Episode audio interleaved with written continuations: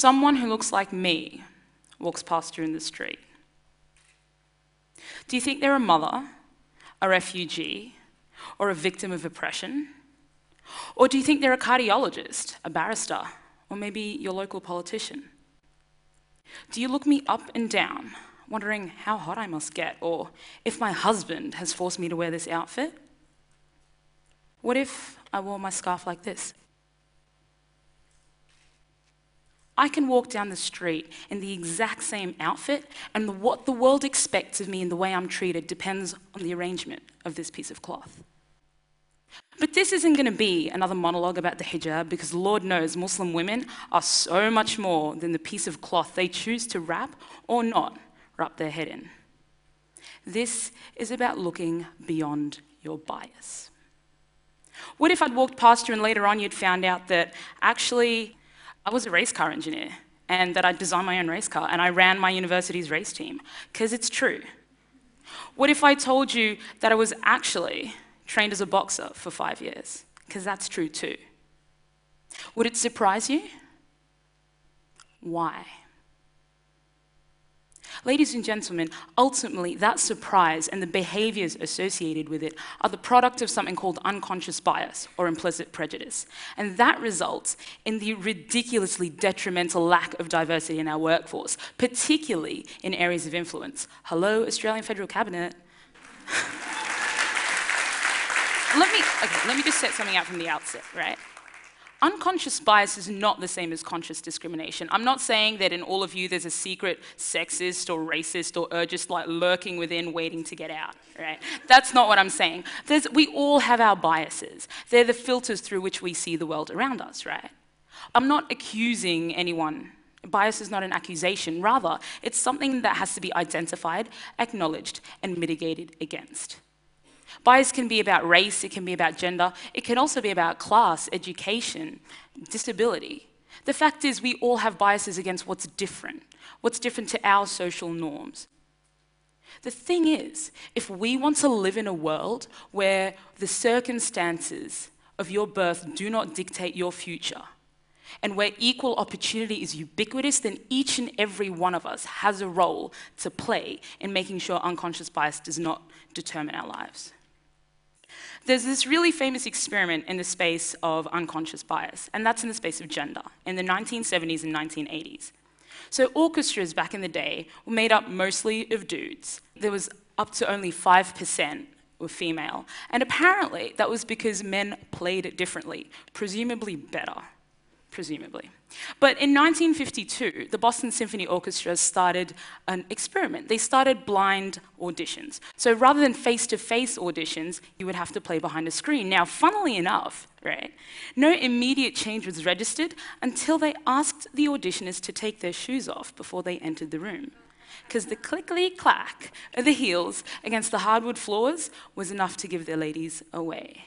Now, get this the results of the audition showed that there was a 50% increased chance a woman would progress past the preliminary stage, and it almost tripled their chances of getting in. What does that tell us? Well, unfortunately for the guys, men actually didn't play differently, but there was the perception that they did.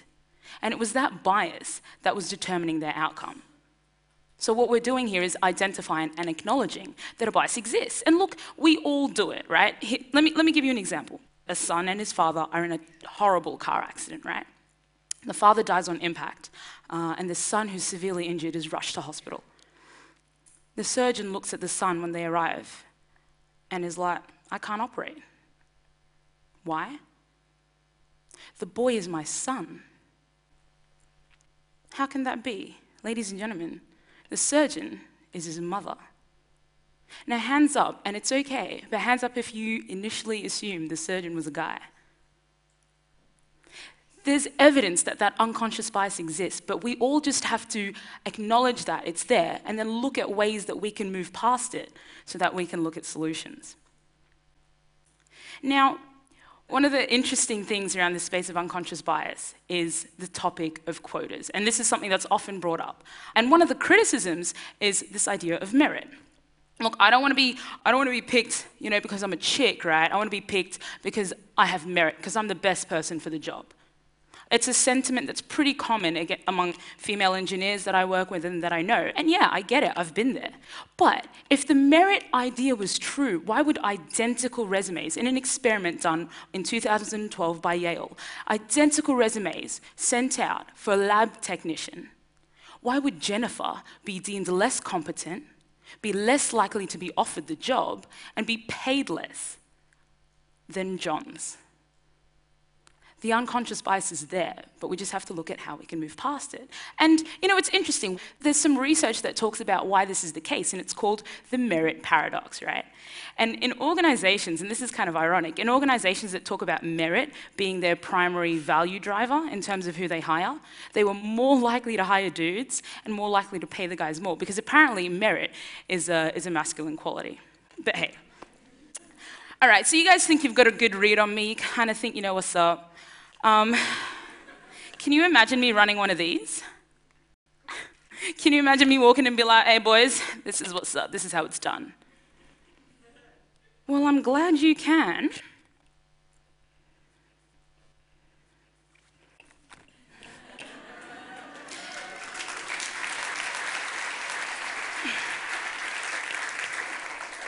Because, ladies and gentlemen, that's my day job. And the cool thing about it is that it's pretty entertaining. Actually, in places like Malaysia, Muslim women on rigs isn't even comment worthy. There are that many of them. But it is entertaining. I remember when one of the guys, I was telling one of the guys, hey mate, look, I really want to learn how to surf, right? And he's like, Yassmin, I don't know how you can surf with all that gear you got on. Um, and I don't know any women only beaches. And then the guy came up with a brilliant idea. He was like, I know, you run that organization, Youth Without Borders, right? why don't you start like a clothing line for like Muslim chicks in beaches? You can call it Youth Without Board Shorts. and I was like, thanks, Gaz. Uh, and, and then another, I remember another bloke telling me that I should eat all the yogurt I could because that was the only culture I was going to get around there. right? Um, but the problem is, it's kind of true because there's an intense lack of diversity in our workforce, particularly in places of influence. Now, in 2010, the Australian National University did an experiment where they sent out 4,000 identical applications, right, to, a, to entry-level jobs, essentially. To get the same number of interviews as someone with an Anglo-Saxon name, if you were Chinese, you had to send out 68% more applications. If you were Middle Eastern, Abdel-Magied, you have to send out 64%. And if you're Italian, you're pretty lucky. You only have to send out 12% more. In places like Silicon Valley, it's not that much better, right? In Google, they put out some diversity results, and 61% um, white, 30% Asian, and nine, a bunch of you know, blacks, Hispanics, all that kind of thing. And the rest, of the, the rest of the tech world is not that much better, and they've acknowledged it, but I'm not really sure what they're doing about it. And the thing is, it doesn't trickle up. In a study done by GreenPark, who are a British sort of um, senior exec supplier, they said that over half of the FTSE 100 companies don't have a non-white leader at their board level, executive or non-executive, and two out of every three uh, don't have an executive who's from a, from a minority. And most of the minorities that are at that sort of level are non-executive board directors, so their influence isn't that great. But hey, look, I mean, I've told you a bunch of terrible things, and you're like, oh my God, how bad is that? What can I do about it? Well, fortunately, we've identified that there's a problem. There's a lack of opportunity, and that's due to unconscious bias. But you might be sitting there thinking, well, you know, I am brown. What's that got to do with me?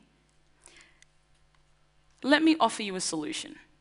And as, as I said before, we live in a world where you know, we're looking for an ideal. And if we want to create a world where your, the circumstances of your birth don't matter, we all have to be part of the solution. And interestingly, the person, the author of the lab resume experiment offered some sort of a solution. She said the one thing that brought the, the successful women together, the one thing they had in common, was the fact that they had good mentors. So mentoring, we've all kind of heard that before. It's, you know, it's in the vernacular. Here's another challenge for you. I challenge each and every one of you to mentor someone different. Think about it, right? Everyone wants to mentor someone who kind of is familiar, who looks like us, we have shared experiences. If I see a Muslim chick who's got a bit of attitude, I'm like, what's up? We can hang out, right? You walk into a room and there's someone who went to the same school, you play the same sports, there's a high chance that you're going to want to help that person out. But for the person in the room who has no shared experiences with you, it becomes extremely difficult to find that connection. So the idea of finding someone different to mentor, someone who doesn't come from the same background as you, whatever that background is, is about opening doors for people who couldn't even get to the damn hallway. Because, ladies and gentlemen, the world is not just. People are not born with equal opportunity. I was born in one of the poorest cities in the world, Khartoum. I was born brown, I was born female, and I was born Muslim in a world that is that is pretty suspicious for reasons I can't control. However, I also acknowledge the fact that I was born with privilege. I was born with amazing parents. I was given an education and had the blessing of migrating to Australia. But also, I've been blessed with amazing mentors who have opened doors for me that I didn't even know were there. A mentor who said to me, Hey, your story is interesting. Let's, write something about it so that I can share it with people. A mentor who said, I know you're all the things that don't belong on an Australian rig, but come on anyway.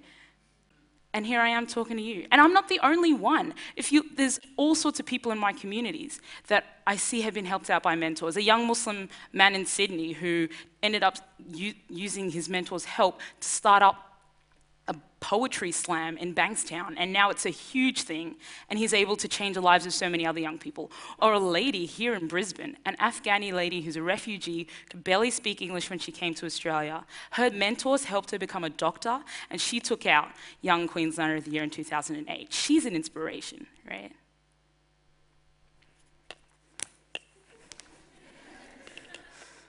This is so not smooth. This is me, right? But I'm also the woman in the red clothes, and I'm also the woman that was in the abaya at the beginning.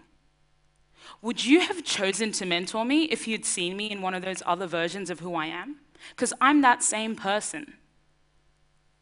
We have to look past our unconscious bias. Find someone to mentor who's at the opposite end of your spectrum. Because structural change takes time, and I don't have that level of patience. Okay? So, if we're going to create a change, if we're going to create a world where we all have those kind of opportunities, then choose to open doors for people.